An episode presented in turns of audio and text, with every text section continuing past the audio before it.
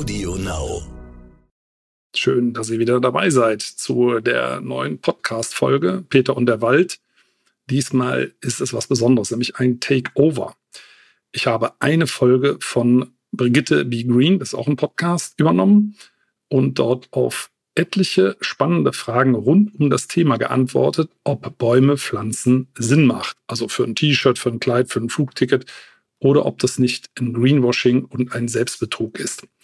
Also, jetzt gibt es jede Menge spannende Fragen und hoffentlich entsprechend spannende Antworten. Also Bäume pflanzen lohnt sich immer. Es lohnt sich sogar im eigenen Garten.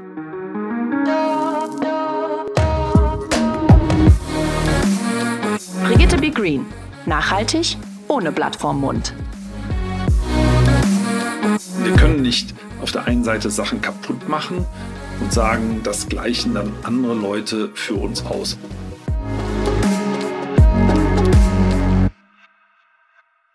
Hallo, hallo und willkommen zu einer ganz, ganz besonderen Folge von Be Green Nachhaltig ohne Blatt vorm Mund, nämlich die Takeover-Folgen. Ich habe mir heute nämlich einen Gast eingeladen, der unfassbar, unfassbar viel zu Wäldern weiß. Vielleicht habt ihr es mitbekommen, äh, Bäume pflanzen als Kompensation ist in den äh, vergangenen Wochen und Monaten ja auch so ein bisschen in Verruf geraten. Sie wurden teilweise an Orten gepflanzt, wo die Böden gar nicht dafür geeignet sind oder an Orten, an denen dafür wiederum indigene Völker vertrieben wurden, alles im Namen der Nachhaltigkeit. Und ob der Effekt ähm, des CO2 dann wirklich so stark ist, ähm, also jetzt oder vielleicht erst in 30, 40 Jahren und das jetzt quasi nicht nur so Greenwashing ist, ist auch nicht ganz klar. Jedenfalls hatte ich sehr, sehr viele Fragen. Und wer könnte sie besser beantworten? Und jetzt kommen wir wieder zu diesem Teil Takeover-Folge. Als Deutschlands bekanntester Förster Peter Wohleben. Er ist Bestseller-Autor, hat unter anderem sein eigenes Magazin Wohllebenswelt und ich habe ihm für diese Takeover-Folge quasi das Mic übergeben. Also ich habe ihm im Vorfeld Fragen geschickt und ihm ansonsten nur gesagt, dass er bitte so lang, emotional und ehrlich antworten kann, äh, wie er möchte. Also Peter, ich bin gespannt auf deine ganzen Ausführungen, auf deine ganzen Fragen, äh, Fragen, auf deine ganzen Antworten natürlich, zu unserer heutigen Folge, die da heißt, werden uns Bäume am Ende doch nicht retten, Peter Wohleben. Also Peter, hier kommt meine erste Frage an dich. Hand aufs Herz. Betreiben wir mit Bäume pflanzen für ein paar Sneaker, Bäume pflanzen für ein Flugticket, betreiben wir dann nicht auch ein bisschen Greenwashing mit uns selbst? Ja, ich muss zugeben, diese ganzen Baumpflanzaktionen, die da jetzt wie Pilze aus dem Boden schießen, passt natürlich auch zum Thema Wald, ähm, die sind für mich tatsächlich eine Art Greenwashing. Ähm, wir können nicht auf der einen Seite Sachen kaputt machen und sagen, das gleichen dann andere Leute für uns aus. Also ich sag mal, ne, diese berühmten T-Shirts oder äh, eben Sneaker oder das können ja alle möglichen Sachen sein, für die Bäume gepflanzt werden. Äh, die entlasten unser Gewissen. Früher hätte man das Ablasshandel genannt. Also ich habe noch einen äh, Ablassbrief von meinem Urgroßvater. Also Ablassbriefe, wer nicht weiß, was das ist, äh, da konnte man Geld bezahlen. Das ging natürlich nur bei der katholischen Kirche. Die evangelische Martin Luther hat das schon sehr kritisiert. Ähm, konnte man Geld bezahlen und ist dafür seine Sünden losgeworden. Und hat das sogar schriftlich bestätigt bekommen. Also ich habe, das ist ein Brief, den, ja, weiß gar nicht, ob der Papst den wirklich unterschrieben hat oder ob das nur so ein, so ein Eindruck war. Weil so ein fertig vorformuliertes Formular, äh, da ist dann der Name meines Urgroßvaters eingesetzt worden. Und ähm, das ist dann für die Todesstunde bezahlt worden, also dass im Augenblick des Todes sämtliche Sünden vergeben werden. So, das ist ein Ablassbrief. Der ist natürlich irgendwann dann doch mal den modernen Zeiten zum Opfer gefallen, weil dann die Leute gesagt haben, also für Kohle seine Seele äh, bereinigen, das geht nicht. Und äh, das ist jetzt wieder aufgetaucht, ähm, indem wir unsere Umweltsünden mit einer Bescheinigung, man kriegt ja dann auch schöne Urkunde oder irgendwas dazu, ähm, von allen Sünden äh, getilgt wird. Also dass unsere Umweltsünden dann äh, verschwinden. Und das sind, tun sie natürlich nicht. Also für alles, was wir konsumieren, geht CO2 in die Luft. Ne? Irgendwo gibt es einen Herstellungsprozess, Transportprozess. Das ist in gewissem Maße ja auch okay. Also ich lebe auch gerne und ich habe auch gerne was anzuziehen. Ich esse gerne. Überall entsteht äh, CO2, was in die Atmosphäre geblasen wird. In gewissem Rahmen ist das okay. Aber heutzutage geht es ja viel mehr darum, dass wir reduzieren. Ne? Und stattdessen ist aktuell en vogue, dass wir umsatteln. Also wir satteln um von Kohle auf erneuerbare Energien. Machen wir privat ja auch. und verbrauchen, und das ist aber das Entscheidende, einfach weiterhin so viel Energie wie bisher. Und Energie bedeutet immer eine Form von Umweltzerstörung. Mit Energie vervielfältigen wir unsere Kräfte. Und so ähnlich ist es beim Konsum auch. Äh, wir wissen alle, dass wir zum Beispiel weniger Klamotten kaufen sollten. Äh, vielleicht auch mal Secondhand. Ähm, aber das sagt sich alles so schön. Bei mir genauso. Ne? Ich finde das auch schön, wenn ich mal was Neues habe. Und jetzt sagt man, wir müssen eigentlich weniger verbrauchen. Aber Moment mal, wenn stattdessen für mich jemand einen Baum pflanzt, dann ist doch alles okay. Der Baum nimmt das CO2 wieder auf und äh, ne, tilgt dann meine CO2-Schuld in einer fernen Zukunft.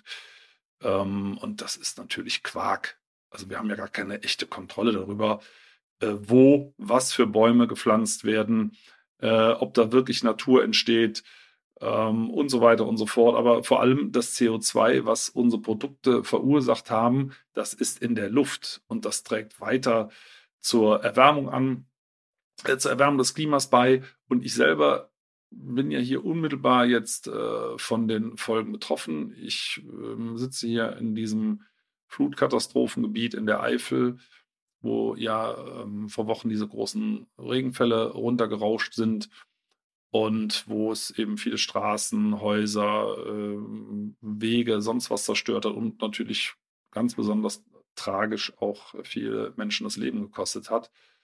Und ähm, ja, wir versuchen, auch das bedeutet ja Schuld, dass wir alle mit Schuld sind daran, weil ähm, das sind ganz, ganz viele Wissenschaftlerinnen und Wissenschaftler sich einig gewesen, ja, das, das da, das kann man jetzt nicht mehr Wetter nennen, das ist Klimawandel, äh, was da passiert ist.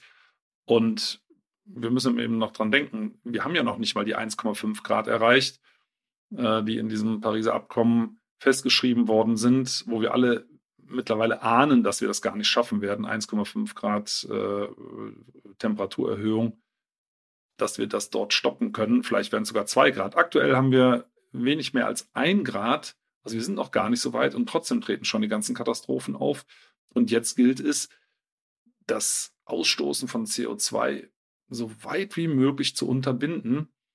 Und dazu gehört eben auch der Konsum. Da sind wir beim Konsum. Und äh, wenn uns die Werbung suggeriert, ihr könnt weiter so viel kaufen, wie ihr wollt, wir gleichen das für euch aus. Also wenn ich, dann kann ich nur mit dem Kopf schütteln. Das geht natürlich nicht. Das CO2 ist in der Luft und selbst wenn die Bäume das wieder rausholen könnten, was ja noch sehr fraglich ist, äh, dann geschieht das in einer fernen Zukunft. Also ein kleiner kleiner Baum, 30 Zentimeter hoch, noch nicht mal bleistiftig, der nimmt an CO2 erstmal so gut wie überhaupt nichts auf. Ganz im Gegenteil, diese Böden, auf der, äh, der diese Bäume gepflanzt werden, die Gasen, da gibt es so verschiedene wissenschaftliche Berechnungen, in den ersten Jahrzehnten mehr CO2 aus, als sie aufnehmen. Also das ist was für ein Versprechen für die Kindeskinder irgendwann mal, diese Bäumchen, die gepflanzt werden. Aber es gilt ja jetzt.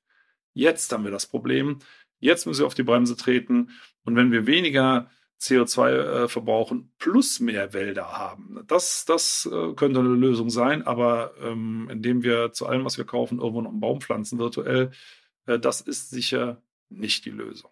Fass doch mal ganz kurz zusammen, warum ist Bäume pflanzen in letzter Zeit so in Verruf geraten? Also Stichwort Plant for the Planet, die da grobe Fehler gemacht haben sollen. Ja, ich würde es jetzt gar nicht so sehr auf ähm, Plan for the Planet runterbrechen. Das ist ja schon überall durch die Presse gegangen, dass die wirklich grobe handwerkliche Fehler gemacht haben. Ne? Das war ja zum Beispiel das äh, Anpflanzen irgendwo, ich weiß gar nicht was, Mexiko, auf jeden Fall in ähm, Nordamerika ähm, im Süden, dass dort zum Beispiel eine Senke aufgeforstet wurde, die jetzt monatelang Meter hoch unter Wasser stand, weil anscheinend der örtliche Sachverstand das nicht wusste oder nicht befragt worden ist. Also da sind ähm, grobe handwerkliche Fehler gemacht worden, die das Vertrauen natürlich erschüttern. Aber es gibt auch in unseren Breiten äh, Projekte, die, die massive handwerkliche Fehler begehen. Ich sage mal ein einfaches Beispiel. Ähm, das sieht man Land auf Land ab. Die staatlichen Forstämter, das sind ja die Kontrollbehörden, sind aber gleichzeitig die größten Waldbewirtschafter in Deutschland. Das ist ja per se schon mal ja, eine Art Geburtsfehler, ne? dass die Kontrollbehörde, die die ordnungsgemäße Forstwirtschaft überwachen soll, selber der größte Marktteilnehmer ist, sich quasi also selber kontrolliert. Das haben wir so, glaube ich, in keinen anderen Bereichen. Äh, und diese staatlichen Forstverwaltungen machen riesen Kahlschläge in sterbenden Fichtenplantagen. Dazu muss man wissen, wenn diese Fichtenplantagen jetzt absterben, dann ist das per se erstmal kein ökologischer Schaden. Dann ist es erstmal ein rein ökonomischer Schaden, weil das Holz relativ wertlos ist. So, ähm, für den Wald selber, der Wald existiert ja noch. Also die, die Hunderttausende von Arten sind ja nach wie vor da. Und die können mit sterbenden oder auch toten Bäumen sehr viel anfangen. Das ist viel Biomasse, die verarbeitet werden kann. Äh, tote Bäume werfen übrigens auch Schatten äh, und speichern Wasser wie Schwämme, geben das an die Umgebung ab und so weiter und so fort. Also es ist eine tote Plantage, sieht hässlich aus, ist für den Wald aber eine Chance, jetzt neu zu starten mit Laubbäumen. Da kommen oft wirklich massig Millionen von Laubbäumen pro Quadratkilometer von ganz alleine zurück. Pappeln zum Beispiel, also Zitterpappeln, das sind so die typischen, die zuerst kommen. Die Samen, die fliegen hunderte von Kilometern weit in Stürmen. Birken äh, kommen an, äh, der Eichelherr bringt Eicheln und Bucheckern und versteckt die da, sodass der äh, neue Laubwald der Zukunft von ganz alleine kommt im Schatten der toten Fichten. So, was machen die staatlichen Forstverwaltungen? Die räumen alles ab, weil das ist ja unordentlich. Ne? Also es muss geräumt werden. Äh, der staatliche, die staatliche Forstwirtschaft funktioniert eigentlich wie Landwirtschaft im Wald. Das ist übrigens die, der Hintergrund. Die Geburtsstunde der, der Nachhaltigkeit hat mit Ökologie gar nichts zu tun. Vor 300 Jahren, dieser Herr von Karlowitz, der hat landwirtschaftliche Methoden im Wald eingeführt, um Holz anzubauen. Ne, so kann man es eigentlich nennen. Es ging damals um Holzknappheit. Und was macht man? Man baut Bäume in Feldern an, wie ein Maisfeld. Und daran hält man bis heute fest. Und wenn dieses Maisfeld eben vertrocknet, ne, diese Fichtenplantagen, dann hackt man dieses Maisfeld ab, um das neu zu beackern. Wird übrigens teilweise wörtlich gemacht, zum Beispiel in Hessen, die Staatsforstverwaltung, die hat äh, mancherorts alles abgehackt, damit Planierraupe abgeschoben, ne, um das ganze Reisig wegzumachen. Macht natürlich den ganzen Boden kaputt. Der wird dann platt gefahren, verdichtet, speichert kaum noch Wasser. Ganz, ganz fatal für den Wald der Zukunft, wenn der Boden kaum noch Wasser speichert, ne, weil logischerweise die Bäume ähm, dann viel, viel eher vertrocknen. Und anschließend wurde dann teilweise sogar geflügt, also der Boden geflügt und dann wieder Nadelbäume reingepflanzt. Also eine Plantage par excellence, landwirtschaftliche Methoden par excellence. So, und dieser letzte Schritt, den lässt man dann häufig von Laien machen. Also man verwüstet erstmal das ganze Waldgebiet und äh, anschließend muss es per Gesetz auch wieder bewaldet werden. Das kann von selber passieren, wie ich gerade schon beschrieben habe, mit den äh, Zitterpappeln oder Weiden oder Eichen und Buchen, die dann eben von selber wieder da hinkommen. Oder man kann pflanzen. Beides ist zulässig und beides wird zumindest bei nichtstaatlichen Waldbesitzenden, also wie, wie zum Beispiel Privatwaldbesitzerinnen und Besitzer gibt es in Deutschland allein zwei Millionen, oder bei äh, Kommunen, äh, die Wald besitzen, da wird das bezahlt über Fördergelder. So, also das heißt, es wird, muss sowieso wieder aufgeforstet werden und es wird sogar noch bezahlt. Das Ganze kann man aber auch als gigantische PR-Kampagne laufen lassen und ähm, lässt es durch Laien vornehmen. Dann hat man nämlich zweierlei Effekte. Es setzt der Mitleidseffekt ein. Man sagt, oh, guck mal, also die, die armen Wälder gehen kaputt. In Klammern. Die hat ja jemand dahin gebracht, dass sie jetzt kaputt gehen. Und man weiß es übrigens seit 200 Jahren, dass Fichte das hier nicht gut aushält. Die ersten großen Borkenkäferkatastrophen waren so um 1840. Also es ist kein neues Phänomen. Der Klimawandel beschleunigt das nur. Aber nochmal, man macht dann eben diese Aufforstungsaktionen, äh, indem man mitleidig um darum wirbt, äh, Katastrophe, keiner kann was dafür. Ihr wisst ja jetzt, dass das nicht stimmt, aber ne, offiziell keiner kann was dafür.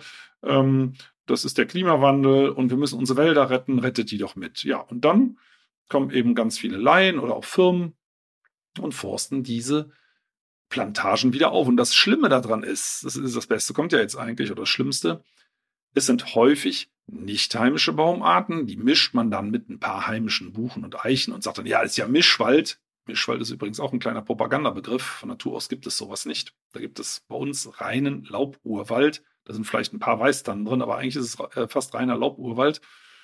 Also man macht Mischwald und da werden vielfach nicht heimische Baumarten, wie eben diese Douglasien, nordamerikanische Roteichen, Esskastanien, Atlaszeder, Lärchen und so weiter, alles Mögliche gepflanzt. Und ähm, das, man verbirgt das noch nicht mal so richtig. Das sind Holzplantagen. Es ist ja nicht so, wie man sich das vielleicht als Laie vorstellt, dass das äh, ein Naturstück wird, ein Naturparadies, wo, wo wieder richtiger Wald entsteht. Nein, diese Bäume sind ja ähm, vorgesehen für das Sägewerk. Also, das heißt, sie bleiben einige Jahrzehnte stehen und wenn sie dick genug sind, dann werden sie abgeholzt. Also dann ist der schöne gepflanzte Baum, mit dem man die Zukunft besser machen wollte, mit dem man CO2 speichern wollte, vielleicht sogar irgendwas kompensieren, selbst wenn äh, ich da ein bisschen anderer Meinung bin. Äh, das kommt dann alles ins Sägewerk oder ins Brennholz. Also in Deutschland wird ähm, ist der Holzeinschlag, also der Holzverbrauch in Deutschland nur mal so größenordnungsmäßig bei 120 Millionen Kubikmeter pro Jahr. Äh, über die langen Jahre als Durchschnitt wird eingeschlagen im Wald 60 Millionen Kubikmeter, also die Hälfte des Holzverbrauchs. Und verbrannt, alleine verbrannt in Öfen und Kraftwerken werden 60 Millionen Kubikmeter. Also die Chance, dass, nimm an, ihr beteiligt euch an so einer Aktion, die Chance, dass dieser gepflanzte Baum irgendwo nach wenigen Jahrzehnten wieder im Ofen landet, ist sehr, sehr groß. Und das stellt man sich ja eigentlich nicht vor. Deswegen kann ich nur warnen. Wir haben Übrigens auf der Homepage von Wohllebenswaldakademie findet ihr im Internet äh, www.wohllebenswaldakademie.de. Da haben wir einen Rechner gemacht, einen Aufforstungsrechner bzw. Prüftool. Das sind nur drei Fragen. Ähm, da könnt ihr euch durchklicken und dann seht ihr, ist dieses Aufforstungsprojekt sinnvoll oder nicht? Und das Resümee können wir schon mal von wegziehen. Äh, es ist immer dann sinnvoll, wenn zusätzlich Wald geschaffen wird, wo bisher keiner war. Weil überall da, wo eben eine Plantage stirbt, da muss per Gesetz wieder dafür gesorgt werden, dass Wald dahin kommt. Also da habt ihr so oder so keinen Zusatzeffekt. Und gleichzeitig sollte man eben nachfragen, ist das jetzt eine Holzplantage oder ist das ein Naturschutzgebiet? Ne? Und nur letzteres würde ich persönlich unterstützen. Warum denkst du, wird uns das Aufforsten der Wälder denn eh nicht retten? es gibt ja schon auch Stimmen, die sagen, ne, in Amerika oder in, in, Sibirien, wenn man die Wälder dort aufforsten würde, würden sie unfassbar viel CO2 binden. Warum äh, sagst du, dass das nichts bringt? Ich bin da mit den Aufforstungen gar nicht so skeptisch, äh, wie vielleicht du oder wie, die, wie deine Frage impliziert. Ich würde da differenzieren. Also, die Wälder ähm, werden uns nicht alleine retten können, aber auch. Das ist das Schöne daran. Ähm, die Wälder können uns auch retten. Wir sollten zuallererst unser Augenmerk darauf richten, bestehende Wälder zu schützen. Denn Wald besteht ja nicht nur aus Bäumen, Wald besteht aus Hunderttausenden von äh, Arten, geschätzt, weil ein Großteil ist davon noch nicht mal entdeckt. Und wir wissen gar nicht genau, wie das funktioniert. Und jetzt sagen wir einfach, hey, wir machen Wald, indem wir Bäume pflanzen. Das sind dann zwei, drei Arten von Hunderttausenden und der Rest kommt dann schon von ganz allein oder wie? Ne? Das wissen wir eben nicht. Also wir wissen, da gibt es auch Untersuchungen dazu, dass selbst nach 100 Jahren, 100 Jahre nach einer Aufforstung immer noch kein richtiger Wald entstanden ist. Und wir reden jetzt über Notwendigkeiten innerhalb der nächsten Jahrzehnte, das Ruder rumzuwerfen. Wir reden jetzt nicht über Jahrhunderte. Also wenn wir in Jahrhunderten das Problem nicht gelöst haben, ich glaube, dann haben wir ganz andere Probleme. Also es geht um die nächsten Jahrzehnte und da helfen uns Aufforstungen erstmal nicht, weil die Bäume einfach noch viel zu klein sind und weil echter Wald mit diesen ganzen Lebensgemeinschaften, äh, wenn überhaupt, nur sehr, sehr langsam entsteht. Also wir müssen zuerst bestehende Wälder schützen. Nicht nur die tropischen Regenwälder, sondern auch die letzten Urwälder Europas, die letzten alten Buchenwälder in Deutschland. Also halbwegs intakte, wirklich alte Wälder gibt es nur noch im Promillebereich. Also 99, irgendwas Prozent ähm, der Wälder in Deutschland werden ganz hart forstwirtschaftlich genutzt. Übrigens selbst in Nationalparks. Also auch dort sind die Wälder nicht vor der Motorsäge sicher. Also hier sollten wir anfangen, bestehende Wälder viel stärker zu schützen. Und dann kann man die Waldfläche natürlich ausbauen. Wir haben sogar Platz dafür. Ähm, das hören vielleicht viele Menschen nicht gerne, aber es ist, geht um das Thema Fleisch. Fleisch ist der Hauptklimakiller global. Ähm, oft werden die Werte falsch berechnet. Da wird dann gesagt, äh, ja, also dann äh, eingepreist, der Traktor verbraucht so und so viel Sprit, ähm, dann das Futter, äh, der Anbau verbraucht so und so viel Sprit, der Transport, die Schlachtung, das Verpacken im Supermarkt, das verbraucht so und so viel Energie. Äh, das ist die Energiebilanz von Fleisch. Nein, die Energiebilanz von Fleisch ist, dass wir auf den Weideflächen, übrigens auch in Deutschland, ja eigentlich Wald hatten. Und nur mal als Beispiel, ein intakter Buchenurwald, wie wir ihn hier ursprünglich mal hatten, von dem es übrigens keinen einzigen Quadratmeter mehr gibt. Ein solcher intakter Buchenwald speichert pro Hektar, also das ist so eine 100 mal 100 Meter große Fläche, nicht allzu viel, speichert der schon 1600 Tonnen CO2. 1600 Tonnen. Und auf dieser gleichen Fläche kann ich genau eine Kuh halten. Ja, und dann sieht man, was für einen CO2-Rucksack so eine Kuh hat. Und analog natürlich auch Schweine, Hühner, wie auch immer. Ähm, nur mal zum Vergleich, wir haben in Deutschland 114.000 Quadratkilometer Wald und 100.000, das sind amtliche Zahlen, 100.000 Quadratkilometer Fläche für Tierfutter. Wenn man denkt, wo sind die denn überall? Also es sind Ackerflächen, es wird auch viel Mais angebaut für Silage, also für vergorenes Rinderfutter, um die Milchproduktion anzukurbeln, äh, zum Beispiel. Aber wir haben auch die ganzen Wiesen, wo wir sagen, wow, das ist doch Natur, das ist doch wunderschön. Das sind Tierfutterflächen. Das sind Tierfutterflächen, auf denen Heu gewonnen wird, auf denen auch Silage gewonnen wird und die übrigens gar nicht so toll für die Artenvielfalt an Insekten sind, weil schon mit dem ersten Mähschnitt 80 Prozent der Insektenmasse vernichtet wird. Die sitzen ja überall im Gras, die kleinen Knilche, und werden mit zu Silofutter gepresst oder zu Heuballen gepresst. Und die Wiesen, moderne Wiesen werden teilweise dreimal und mehr gemäht pro Jahr. Also die Insekten sind dann alle weg. Was die Insekten brauchen, das sind Weiden. Extensivweiden, wo hier und da mal ein Tier grast, aber das Gras ansonsten weitgehend stehen bleibt und die Kräuter, da können die sich gut vermehren. Ähm, und das haben wir eben nicht. Die, die, das meiste Vieh steht hier bei uns in den Ställen und wird eben gefüttert. Und wie gesagt, 100.000 Quadratkilometer Tierfutterflächen. Und ich selber bin zwar Vegetarier, aber ich will ja gar nicht jeden dazu überreden, kein Fleisch mehr zu essen. Aber wenn man es reduzieren würde, zum Beispiel, so wie das noch in den 70er Jahren war, der klassische Sonntagsbraten. Mit dem klassischen Sonntagsbraten könnten wir mal ganz grob aus der Hüfte geschossen 50.000 Quadratkilometer Weide- und Futterflächen wieder aufforsten. Dann nimmt man natürlich nicht die ökologisch wertvollen Magerrasen oder so, sondern nee, richtig die Maisäcker und sowas. Äh, wenn man die wieder aufforsten würde, und da sind wir bei der Aufforstung, dann würde die Waldfläche wachsen. Natürlich erst in Jahrzehnten. Und natürlich geht das langsam, aber das hatte ich vorhin ja schon gesagt, im Gleichklang und im Einklang mit dem Schutz bestehender alter Wälder. Und in dieser Kombination finde ich Aufforstung sehr schön, weil wir gleichzeitig etwas für die Zukunft tun. Ja, das sollten wir auch. Und aber eben auch, wenn wir die alten Wälder parallel dazu schützen, gleichzeitig sehr viel Natur zurückgewinnen. Übrigens ähm, sollte man das bei diesen Aufforstungsprojekten dann auch so machen, dass da echte Natur entsteht. Also natürlich keine fremden Baumarten, mit denen kann unser heimisches Ökosystem ja nichts anfangen. Ne? Also äh, das, das ist, äh, ist ja ein, ist der Ausgang der Nahrungskette im Wald. Ähm, und unsere heimischen Organismen sind eingestellt auf Buche, auf Eiche, auf Ahorn, auf Vogelbeere, auf Esche, auf Ulme und so weiter und so fort.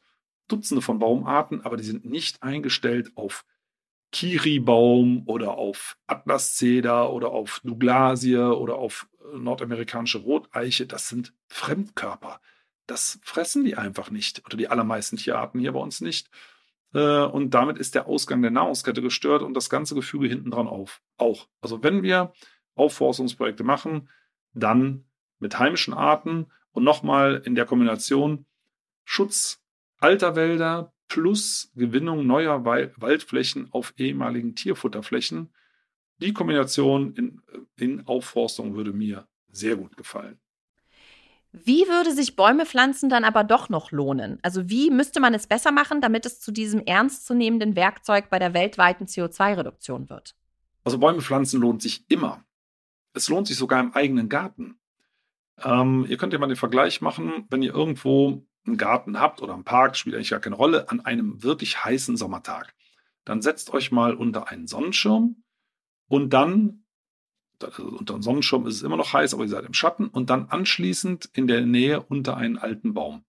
Und da werdet ihr schon spüren, auf der Haut unter dem Baum ist es kühler als unter dem Sonnenschirm. Beides ist ja Schatten. Äh, der alte Baum kühlt aber über Verdunstung. Und wir wissen, dass Wälder, also ein einzelner Baum möchte ja eigentlich im Wald, im Wald stehen. Wälder es schaffen, sich im Vergleich zur freien Landschaft im Schnitt an einem heißen Sommertag um bis zu 10 Grad runterzukühlen. In Städten sind das teilweise sogar 20 Grad.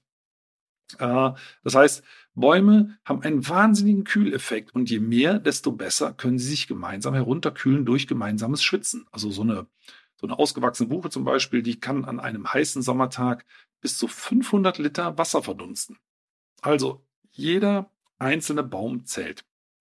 Jeder Baum muss natürlich mal klein anfangen.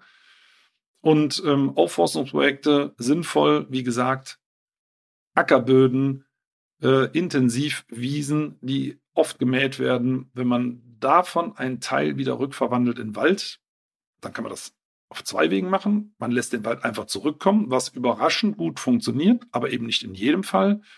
Oder man kann pflanzen.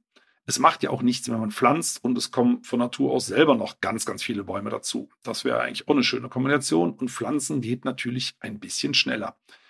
Ähm, dann hat man schneller wieder Wald. Also wir empfehlen für solche Ackeraufforstungen eine Kombination von Buche oder Eiche mit Birke. Birke ist eine Pionierbaumart, die wächst halt unheimlich schnell und wenn man die zusammen mit der Buche pflanzt, dann dauert das nur ein paar Jahre und die Birke zieht der Buche davon, aber die Birke lässt sehr viel Licht durch und so dass die Buche schön im Schatten, wie sie das eigentlich vom Urwald her gewohnt ist, schön langsam wachsen kann. Also in dieser Kombination kann man Äcker wunderbar wieder aufforsten und in Wald zurückverwandeln, wohl wissend, dass dieser Wald mal mindestens für Jahrhunderte nicht dieselbe Qualität haben wird wie ein Urwald, weil der Boden ist eben durch Maschinen äh, verdichtet und befahren. Also der lockert sich auch so schnell nicht mehr. Das dauert mindestens Jahrzehntausende. Also sehr, sehr lang. Aber irgendwann muss man ja mal anfangen. Es sind natürlich auch wahrscheinlich Pestizidrückstände drin und so weiter und so fort. Aber es ist immer noch besser, einen Wald zu haben, der noch nicht so ganz richtig auf den Beinen, Schrägstrich auf den Stämmen steht, als ein Maisacker. Also man kann das auf jeden Fall fördern. Äh, dann sollte man eben nachfragen, wer steht dahinter? Ist das eine Holzplantage? Also liefere ich eigentlich nur billige Arbeitskraft, um eine Holzplantage anzulegen, deren Gewinn dann die Waldbesitzerinnen und Waldbesitzer einstreichen. Im schlimmsten Fall, ich muss wirklich sagen, im schlimmsten Fall sogar der Staat oder die Kommunen, ne, weil die sollten eigentlich äh, von sich heraus dafür sorgen, dass die Bürgerinnen und Bürger vernünftige Klimabedingungen in ihrer Ortschaft haben. Ähm, also das sollte man nachfragen, was wird eigentlich daraus? Also der, das Best-Case-Szenario ist, es wird landwirtschaftliche Fläche wieder aufgeforstet und gleichzeitig unter Schutz gestellt. Das wäre der Jackpot wäre der Jackpot für die Natur. Und da lohnt wirklich jeder Tropfen Schweiß, den ihr da vergießt. Ähm, die Baumarten hatte ich schon besprochen. Es sollten heimische Baumarten sein, weil dazu unser gesamtes Ökosystem gehört, was darauf ausgerichtet ist. Äh, von Vögeln über Insekten, über Pilze und natürlich auch über Pflanzen, die da äh, wachsen. Pilze übrigens mal ganz nebenbei sind auch auf extrem lang, äh, langlebige, gleichbleibende Bedingungen angewiesen. Pilze können im Extremfall über 1000 Jahre alt werden. Also mit Pilzen meine ich das Geflecht im Boden. Und das wiederum ist für Bäume ganz wichtig, äh, weil die nur mit Pilzen vernünftig wachsen können. Und wenn da eben alle paar Jahrzehnte äh, wieder alles runtergekloppt wird, wird da nie ein richtiger Wald entstehen. Also es sollte ein Schutzgebiet sein, was ihr helft mit aufzuforsten und was nachher auch gut abgesichert ist. Und dann werdet ihr schon sehen, da gibt es noch nicht allzu viele Projekte, aber das kann sich ja jetzt ändern. Man muss ja mal nur mal nachfragen. Ne? Und äh, in allen anderen Fällen, äh, so schön wie es auch sein mag, es macht ja auch Spaß, Bäume zu pflanzen. Das hat ja auch was Zukunftsträchtiges. Ähm, nur, und es macht ja auch Spaß, wenn man dann ne, hinterher vielleicht am Lagerfeuer äh, noch einen äh, schönen Kaffee trinkt und ein bisschen Stockbrot macht oder was auch immer.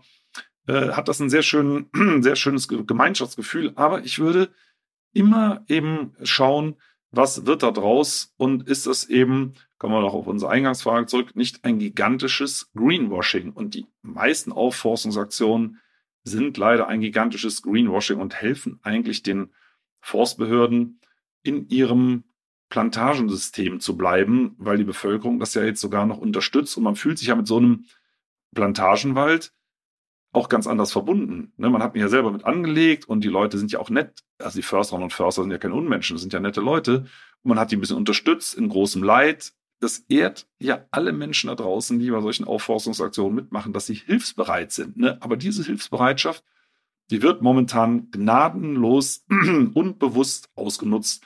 Und das, ihr merkt es schon, das ist etwas, was mir total gegen den Strich geht. Und allerletzte Frage, was habe ich dich nicht gefragt? Also was würdest du uns noch unfassbar gerne mitgeben? Ja, da sind ein paar Sachen, die ich euch gerne mitgeben würde. Also das eine, nochmal zur Erinnerung, weniger Fleisch auf dem Teller heißt mehr Wald. Übrigens auch global, aus Brasilien kennen wir das ja, ne, Regenwaldvernichtung, Sojaanbau, äh, ist unmittelbar mit Viehfutter in Verbindung zu bringen, aber eben auch bei uns, die großen Flächen. Das ist das eine. Das zweite ist, äh, ersetzt Plastiktüten nicht durch Papier. Papiertüten halten noch weniger lang. Wisst ihr selber, geht da einmal im Regen mit einer Papiertüte, ähm, dann kommt ihr anschließend in Müll. Äh, Papiertüten bauen sich in der Umwelt besser ab. Das ist ihr einziger Vorteil. Der Rest ist extrem nachteilig, weil für Papier gigantische Waldflächen vernichtet werden. Ähm, das ist halt ein Rohstoff, den wir in Deutschland, ich glaube, wir sind sogar global Rekordhalter, war mindestens europaweit, aber äh, einen gigantischen Papierverbrauch haben, den sollten wir dringend reduzieren. Und zwar, äh, indem wir in unserem Alltag möglichst keine E-Mails mehr ausdrücken und diese ganzen Dinge, aber eben auch gerade beim Verpackungsmaterial und speziell bei Tüten jetzt nicht von Plastik auf Papier wechseln, sondern von Plastik auf Baumwolle. Ne? Baumwolltragetaschen hatten wir alles schon mal. Früher hieß das Jute statt Plastik. Das war mal so eine Bewegung in den Anfang der 80er Jahre. Hat man alles wieder vergessen. Kann man ja 40 Jahre später nochmal probieren. Ein sehr ähm, erprobtes Konzept. Dann insgesamt weniger Holz verbrauchen. Also sowohl im heimischen Ofen, ne, also wer renoviert, baut euch bitte keine Pelletheizung ein. Ich habe es auch mal gemacht, weil ich gedacht habe, als guter Förster, das wäre CO2-neutral, ist es aber nicht. Ne? Ähm, also Holz in der Verbrennung schneidet 1,4 mal schlechter ab als Steinkohle. Also ganz, ganz schlecht. Das sagt übrigens die Wissenschaft unisono, in Klammern, bis auf die deutsche Forstwissenschaft. Die ist in Teilen so unterwegs wie die Erdölindustrie, auch in der Argumentation, muss man leider sagen. Ähm, also weniger Holz verbrauchen, Möbel, ne, ist ganz, ganz klassisch ähm, langlebig. Also ich sitze hier zum Beispiel an einem Schreibtisch, der ist aus einer alten Ulme gemacht, die ist von Borkenkäfer befallen worden und abgestorben ähm, und ist so gemacht, dass ich diesen Schreibtisch hoffentlich vererben kann. Aber das, die Hoffnung hat natürlich jeder. Aber man kann es ja wenigstens versuchen. Also, dass die Möbel zumindest so haltbar sind, dass sie eben nicht nach dem zweiten Umzug auseinanderfallen. Ähm, das ist eine Möglichkeit. Ähm, grundsätzlich muss man sagen, äh, sind Wälder schon unsere große Hoffnung. Also Wälder können uns helfen, den Klimawandel äh, noch deutlich einzubremsen, wenn wir natürlich gleichzeitig den CO2-Ausstoß reduzieren. Äh, und wenn wir die Waldfläche dann noch vergrößern, auch wenn das erst in Jahrzehnten greift, dann haben wir nicht nur einen gigantischen CO2-Speicher, sondern wir haben äh, gleichzeitig einen Landschaftskühler. Bäume, ihr erinnert euch vielleicht noch, äh, kühlen sich gemeinsam sehr, sehr stark herunter. Das machen sie übrigens nicht für uns, das machen sie für sich. Bäume äh, mögen dasselbe Wetter wie wir, nämlich ausgeglichen, nicht zu heiß, nicht zu kalt, nicht zu trocken, nicht zu nass. Das ist eigentlich genau das, was Bäume mögen. Und Bäume können im Gegensatz zu uns nicht weglaufen. Tja, und deswegen müssen sie, weil sie ja so alt werden, Jahrhunderte alt, sich ihr Klima, ihr Lokalklima zur Not selber basteln und die können das. Also die neuesten Forschungen dazu, die sind wirklich irre. Äh, das sind nicht nur die, die ähm, Temperaturen, wie stark sich Wald herunterkühlen kann. Also nur nochmal, wenn es bei uns in der Stadt 40 Grad wird, dann sind das in stadtnahen Wäldern vielleicht nur 25. Das ist doch schon mal was. Ne? Also diese riesen Hitzewellen, äh, die im Zuge des Klimawandels auftreten, die können Wälder extrem abbremsen und brechen. Und das Zweite ist, über Wäldern bildet sich signifikant mehr Regen. Ähm, und Trockenheit ist das Zukunftsproblem, äh, Grundwasser ist das Zukunftsproblem. Wir haben in Deutschland ja wirklich jahrzehntelang äh, so ein bisschen großkotzig gedacht, ah, Grundwasser wird hier nie ein Problem sein. Ne? Wenn wir in, in trockene Länder geschaut haben, naja, also wir haben hier schon einige Probleme, aber Wasser wird hier nie ein Problem sein. Oh doch, also in den Trockenjahren 18, 19, 20, da sind ja etliche äh, Städte und Gemeinden dazu übergegangen, das Wässern von Rasenflächen zu verbieten, genau aus dem Grund. Und ähm, also das, das Grundwasser wird irgendwann knapp. Und wir wissen zum Beispiel, dass unter Kiefernplantagen äh, in Ostdeutschland, äh, Mecklenburg-Vorpommern zum Beispiel, der Grundwasserspiegel fällt und dass er unter Buchenwäldern steigt. Also fallendes Grundwasser, auch das ist nur durch den Klimawandel verschärft aber das ist durch Landnutzungsänderungen bedingt. Und wenn wir das eben wieder umdrehen wollen, wenn wir sagen mehr Natur, dann kriegen wir auch mehr Grundwasser. Wir kriegen mehr Kühle, wir kriegen mehr CO2-Speicher. Das ist das Gebot der Stunde. Äh, heute hat sich ja alles um Aufforstung gedreht. da kann ich nur noch mal sagen, ich bin nicht generell gegen Aufforstung, aber sie sollte eben sinnvoll sein und nicht der Forstindustrie, die ja gerade dabei ist, großflächig unsere Wälder kaputt zu machen. Das ist eine regelrechte Ausverkaufsstimmung, die man da beobachten kann. Äh, denen sollte man nicht noch gute PR-Argumente und äh, gute Arbeitsstunden, teuren Körperschweiß hinterher schmeißen, äh, sondern das lieber investieren in Projekte, die seriös sind, wo man sagt, da wird echte Natur, echter Wald hinzugewonnen. Und wenn euch da nichts einfällt und ihr einen Garten habt, dann fangt doch in eurem Garten an. Pflanzt doch da, falls ihr das noch nicht habt, pflanzt doch mal einen Baum. Äh, wenn ihr da einen Tipp braucht, also ähm, Bäume, die gerne alleine stehen, ihr wollt ja wahrscheinlich keinen Wald im Garten haben. Äh, das sind Obstbäume, also Apfel, Kirsche und so weiter, das sind eigentlich Eigenbrötler. Die stehen gerne alleine. Ne? Und die können aber trotzdem schön Schatten spenden und noch Früchte abwerfen. Und wenn es euch gar nicht so sehr auf die Früchte ankommt, dann äh, pflanzt doch sowas wie Feldahorn oder Elsbeere. Das sind beides Baumarten, die eher mit Weinbauklima zurechtkommen. Das ist ja ein Klima, was äh, in Zukunft auf sehr, sehr viele Bereiche in Deutschland zukommt, wenn es nicht sowieso schon vorhanden ist, das Klima lokal. Äh, das sind Bäume, die man sehr gut in den Garten pflanzen kann.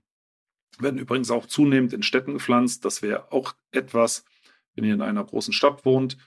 Äh, ich habe es neulich noch mal in Köln erlebt, ein Straßenzug, der voller Bäume war und unten die ganzen Blumenrabatte, die hat man auch verwildern lassen. Es sah schon aus, als ob das extra gewesen wäre. Das war wie ein Dschungel. Äh, das war kühl, das war schattig, die Vögel haben da gesungen ne? und der benachbarte Straßenzug lag in der prallen Sonne heiß und im Prinzip tot ne? in Bezug auf die Natur. Also auch da kann man vielleicht mal auf die Stadtplaner äh, zugehen und sagen, wenn, wenn, ihr noch keine Bäume in der Straße habt, Mensch, jetzt macht mal voran, ähm, dass der Straßenzug grün wird. Also das auch da nochmal Temperaturunterschied. Ich habe es neulich mal auf Twitter gesehen, ich weiß gar nicht mehr wo. Äh, war ein schönes Foto mit den Temperaturen dazu. Ein Straßenzug mit Bäumen, einer ohne. 20 Grad Unterschied im Sommer. Ne? Also man kann endlich mal wieder mit offenem Fenster schlafen, äh, ne? ohne dass, dass da die Bruthitze reinkommt. Äh, man hat Natur um sich rum. Wir wissen, dass man mit ähm, Bäumen in der Nachbarschaft älter wird. Das über ein Jahr äh, äh, höhere Lebenserwartung, weil es einfach gesünder ist, logischerweise. Also mit Bäumen kann man ganz viel machen. Bäume pflanzen, super Idee. Aber schaut, dass die Bäume dann auch wirklich alt werden dürfen. Und in diesem Sinne wünsche ich euch und uns insgesamt eine grüne und nicht zu heiße Zukunft. Also ich habe mir jetzt diese ganzen Antworten angehört. Ich habe unfassbar viel gelernt, wie leichtfertig tatsächlich wir uns wirklich greenwashen lassen bei dem Thema. Ich kenne es auch von mir. Sobald da steht, irgendwie davon werden Bäume irgendwo gepflanzt, denke ich sofort so, ding, ding, ding, kann ich kaufen, ist ja dann grün. Dass Bäume aber ja auch Jahrzehnte nach ihrem Pflanzen überhaupt erst CO2 binden. Ich meine, Jahrzehnte, Mehrzahl später.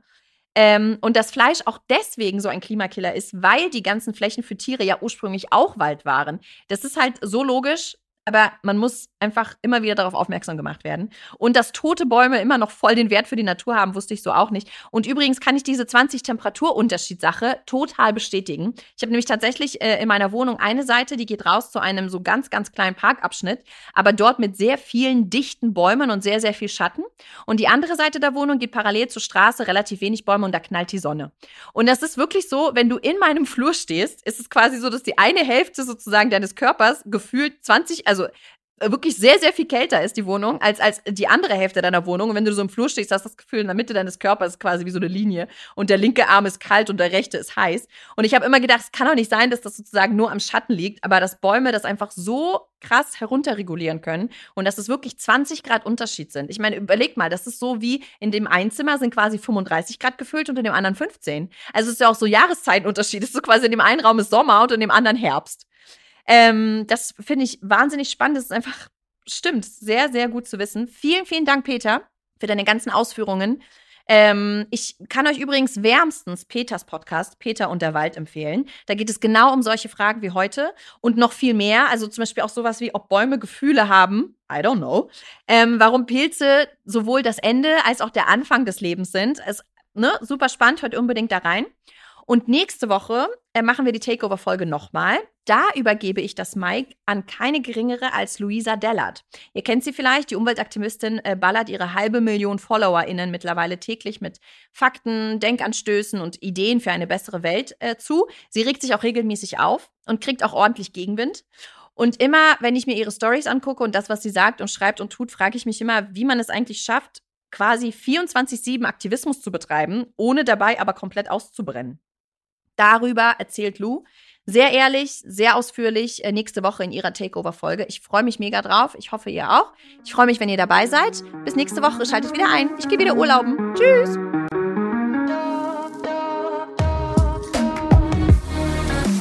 Brigitte B. Green. Nachhaltig, ohne Blatt vorm Mund.